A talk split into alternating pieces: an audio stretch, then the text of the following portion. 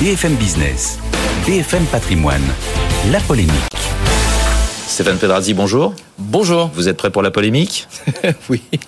À propos des distributeurs, est-ce que est-ce à Emmanuel Macron de leur faire euh, la leçon hein Il a lancé un appel euh, euh dans ses déambulations du, du salon de, de l'agriculture en leur demandant de faire un effort pour lutter contre l'inflation et donc d'absorber une partie des hausses de coûts en rognant donc sur leur marge. Hein, il n'y a pas d'autre solution.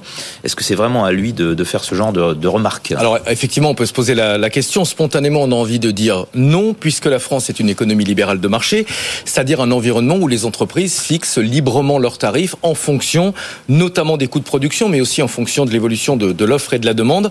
En pratique, est-ce qu'on est vraiment une euh, économie libérale de marché? Les négociations entre producteurs et, distributeurs sont déjà euh, largement encadrées en France par des, règles contraignantes, notamment la loi Egalim, vous le savez, qui euh, impose notamment une marge minimale de 10% sur les produits alimentaires, ou encore un, un encadrement de ce qui peut être fait ou pas en matière de, de promotion. Et donc les les commerçants, euh, concrètement, ne sont pas libres de leur politique tarifaire. Mmh. Alors même si ce n'est pas très cohérent avec le principe d'une économie libérale de marché, comme vous dites, euh, en France, il y a quand même une certaine culture de l'interventionnisme. Eh oui, c'est vrai, pour protester contre les hausses des prix, mais pas uniquement. En France, quand euh, on a quelque chose, euh, en tout cas quand on n'est pas d'accord avec quelque chose, on a tendance à se tourner vers le gouvernement, vers les responsables politiques, vers, vers le chef de l'État. Ça fait effectivement partie de notre culture d'aller euh, d'aller pleurer dans les, euh, dans les jupons des, du gouvernement, dire, alors que les anglo-saxons eux, ont plutôt tendance à réagir en, boycottant. Si les produits coûtent trop cher dans les pays anglo-saxons, ils vont tout simplement cesser de les acheter, ce qui va pousser les commerçants à baisser les prix pour faire revenir les consommateurs.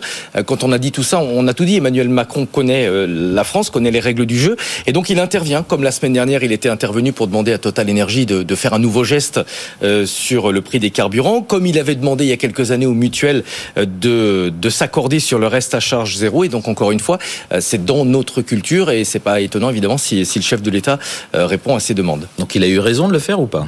Bah, Quelle est la part de, de, populisme Quelle est la part de démagogie dans, dans cette attitude qui, entre parenthèses, n'est pas nouvelle hein. Euh, Nicolas Sarkozy et François Hollande le faisaient également. Euh, Nicolas Sarkozy qui a inventé le concept de l'hyper-président, président qui ne fixe pas uniquement une direction, mais qui intervient directement sur, sur beaucoup de sujets. Et c'est ce que fait aussi finalement Emmanuel Macron. Après, la question est de savoir si ça va être efficace et si on va réussir à éviter un mois de mars rouge en ah termes oui. de prix le fameux... dans les rayons des hypermarchés. Merci beaucoup Stéphane. Stéphane Pedrazzi pour la polémique.